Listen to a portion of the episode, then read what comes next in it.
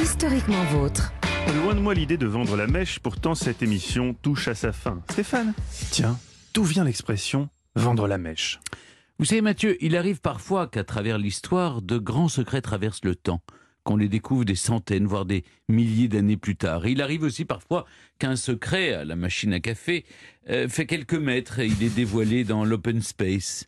L'expression du jour, c'est vendre la mèche.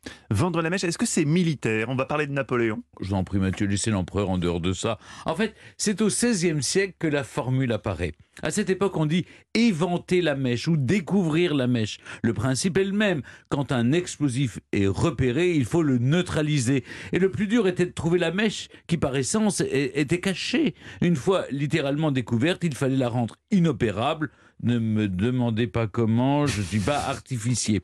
D'une façon générale, quand on éventait la mèche, on évitait des dégâts, on déjouait un complot et parfois on dénonçait même son propre camp en dévoilant l'emplacement des mines. Là vraiment, on vendait la mèche en rajoutant un aspect de trahison. C'est ce qui a donné l'expression qu'on connaît aujourd'hui, vendre la mèche.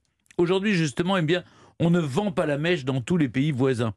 En Tunisie, on coule la dalle, ce qui chez nous veut dire autre chose. En Argentine, on débouche la marmite.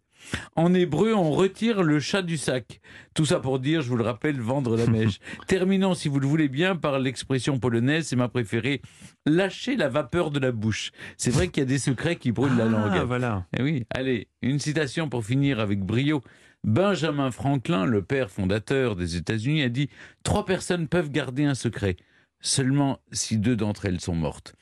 Comment lui donner tort?